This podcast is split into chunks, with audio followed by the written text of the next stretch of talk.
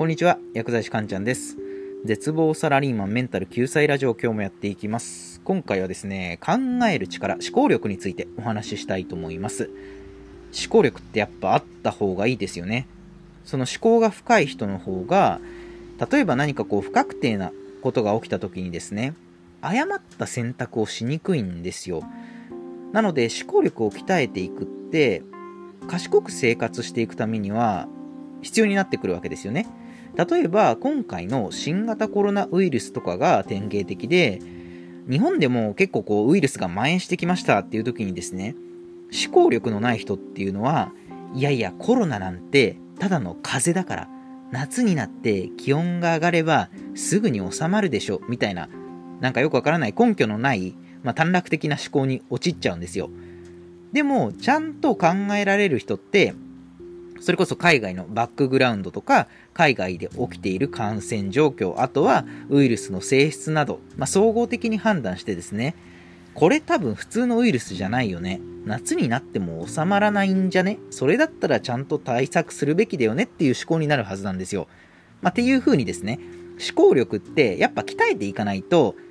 何か一つ選択するときにですね、影響が出てきますし、当然その選択の後のね、起きる結果っていうのも変わってくるわけですよ。なので、思考力って日常的に鍛えられた方がいいよねっていうことで、今回は思考力を鍛える意外な方法というテーマでお話をしていきます。まあ、最近僕が経験した例も踏まえてでですね、思考力を鍛える方法についてお話をしていきます。で、早速今日のテーマの結論なんですけれども、思考力を鍛える意外な方法。それはですね、ドラマを見るっていうことですね。ドラマを見る。これ聞くと、え、なんでドラマ？って思う人多いと思うんですよ。で、なんでドラマを見ると思考力が鍛えられるかっていうと、ドラマって背景に結構複雑な利害関係があったりするからなんですよね。で、この利害関係を考えることが思考力の訓練になるわけなんですよ。で、今回なんでこの話をしたかっていうと、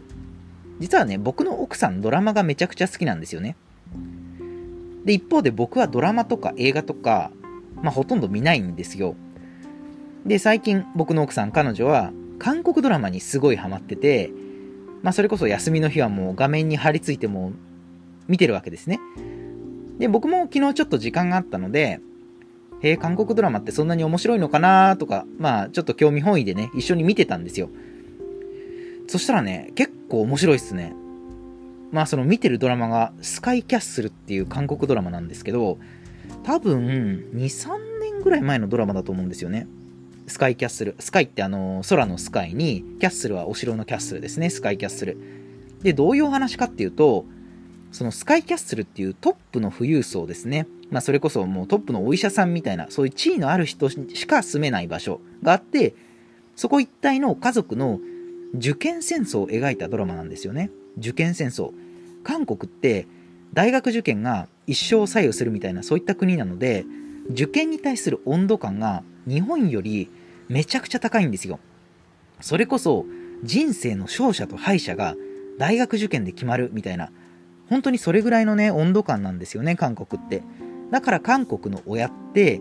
子供に成功してほしいからってことで、めちゃくちゃ子供に勉強させるんですよ。家庭教師雇ったりとか、塾に通わしたりとかですね。で、子供の将来のために、まあ、要は鬼のようにね、勉強させるわけなんですよ、子供に。でもですね、それがかえって、やっぱ子供にとってはプレッシャーになっちゃって、最悪自殺しちゃう子供とかもね、出てくるっていう、まあそのようなね、社会問題も背景に、まあ、取り入れたね、えー結構ドロドロしたドラマなんですよ。スカイキャッスルですね。まあ面白いんでおすすめです。で、あの、何が言いたいかっていうと、そういったドロドロしたドラマって、利害関係が結構複雑なんですよ。もちろんね、あの作品として面白いっていうのもあるんですけど、思考力を鍛える教材としても、ドロドロしたドラマってね、結構いいと思うんですよね。ただですね、やっぱドラマって、なんとなく見て、なんとなく、ああ、面白かったで終わる人がほとんどだと思うんですよ。それだけだと、やっぱ思考力は鍛えられないわけですよね。で、そこで重要になってくる視点っていうのがあって、アクションプランがですね、二つ視点を持つってことです。二つ視点を持つ。どういう視点かっていうと、一つ目が、この出来事は誰が何をしたことによって起きたものなのか2つ目がこの出来事によって得する人は誰なのかっていうこういった視点を取り入れるっていうことです。もう一度言うと1つ目がこの出来事は誰が何をしたことによって起きたものなのか。2つ目がこの出来事によって得する人は誰なのか。っていうこれら2つの視点ですね。この2つの視点を取り入れながらドラマを見ていくと思考力が自然と鍛えられるんですよ。でまず1つ目のこの出来事は誰が何をしたことによって起きたものなのか、まあ、ドラマってねいろんな出来事、まあ、事件トラブルが起きますよねまあわからないですけど、まあ例えばじゃあ多額の資金が盗まれたとか殺人事件が起きたとかまあいろいろあるわけですよで何も考えないでぼーっとドラマ見てるとああ、大変だな、犯人誰だろうぐらいで終わっちゃうんですよ。つまり、一つの問題を自分という視点からしか見られないんですよね。これだと深い思考、要は物事を多角的に捉えられないんですよね。なので、もう一歩踏み込んで、この起きた出来事は誰が何をしたことによって起きたものなのかっていうことを考えるわけですよ。もしかしたらあの会社の同僚の人があの人に命令してやらせたのかもしれないとか、まあいろいろ考えが出てくるわけですよね。そうすると、いろんな人の目線、立場に立って一つの問題を捉えることができるんですよ。これが問題を多角的に捉えるためにはものすごく大事なんですね。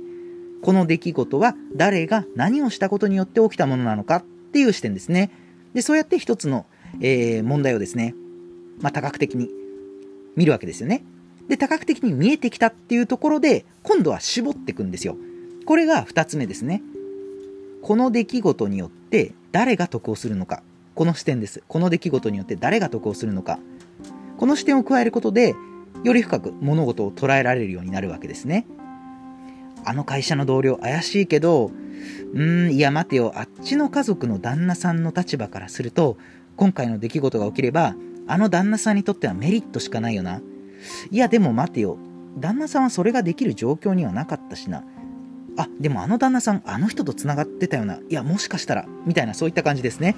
起きた出来事によって得する人は誰なのかっていうことを考えるとさらに思考が深まっていきますよっていうことです。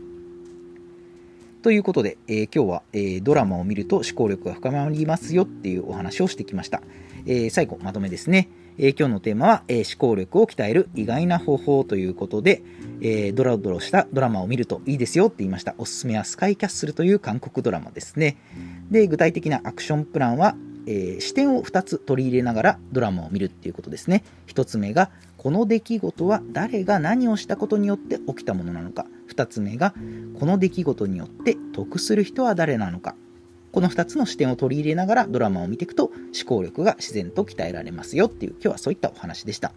では今回の内容は以上になります。また次回もお会いしましょう。さようなら。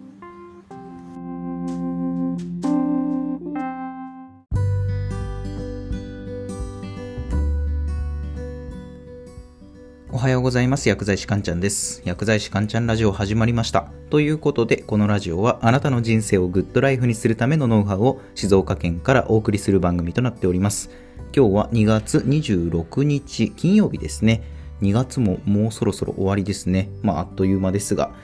一日一日を大切にですね、コツコツ焦らず自分のペースで頑張っていきましょう。で、今回はですね、考えるということをテーマにお話ししていこうかなと思います。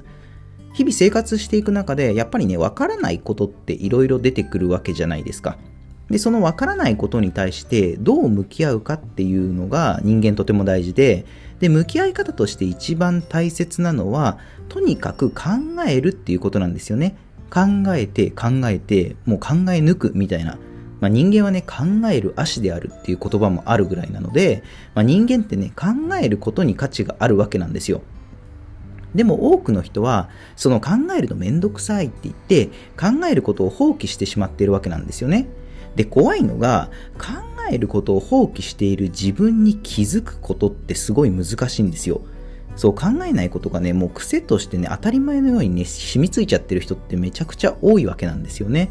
そこで今回のテーマはですね、思考停止状態の人の特徴はこれだというテーマでお話をしていきます。皆さんの周りにいますかね？思考停止。うん、考えることを放棄してしまっているような人ですね。そういう思考停止状態の人はどういった特徴があるのか？また思考停止に陥らない、まあ、思考停止から脱するためにはね、どういうことをしていけばいいのか、ぜひ参考にしてみてください。ということで、早速今日のテーマの結論なんですけれども、思考停止状態人の、思考停止状態の人の特徴、それはですね、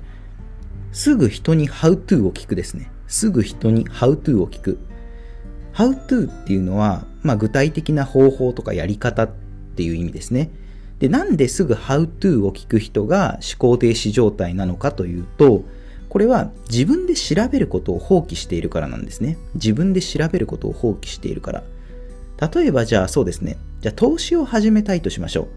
投資を始めたいってなって、じゃあ何かどっかの会社の株を買おうってなった時に、どの株買っていいかわからないと。で、わからない時に、とりあえず他の人に、どの株を買えばいいですか？みたいな風に聞く人って結構多いですよね。そう、これこそがね、まさに思考停止状態なんですよ。